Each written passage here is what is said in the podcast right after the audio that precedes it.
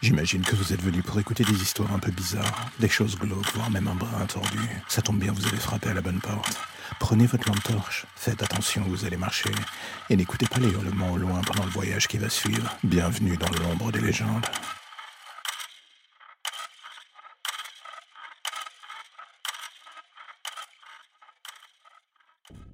La logique voudrait que personne ne vous dise que les monstres existent. L'ignorance est la meilleure des solutions pour vivre une vie à peu près tranquille. On se doute de rien, on ne pense à rien, on ne vit pas, mais au moins il n'y a pas le moindre souci et un jour, par accident, on finit par voir de l'autre côté du miroir. Moi c'était dans un métro un soir en rentrant de soirée. Je me suis retrouvé au dépôt bloqué pour la nuit dans cette gare de train horrible. Et soudain c'est ces hurlements qui m'ont réveillé. Le genre de ceux qui vous font comprendre que non, vous n'êtes plus dans un rêve. J'aurais bien voulu que ce soit le cas pourtant. Ça m'aurait permis de me dire que j'avais encore l'espoir d'une vie presque normale. Une vie où je n'aurais pas vu cette chose massacrant cette femme, une vie dans l'ignorance la plus parfaite. C'était tout ce que je demandais, tout ce que je voulais. Mais là, depuis chaque soir, j'entends encore ces hurlements dans ma tête, ce bruit de la chair qui explose. Pourquoi est-ce que je suis encore en vie? Peut-être pour la simple et bonne raison que ce monstre que j'ai vu ce soir-là, c'était moi, un corps, deux âmes. Je suis tueur. Je ne sais pas ce qui a réveillé la bête en moi ce soir-là. Ce que je sais désormais est qu'elle meurt de faim et c'est bien ce qui m'effraie le plus, enfermé à double tour dans mon appartement.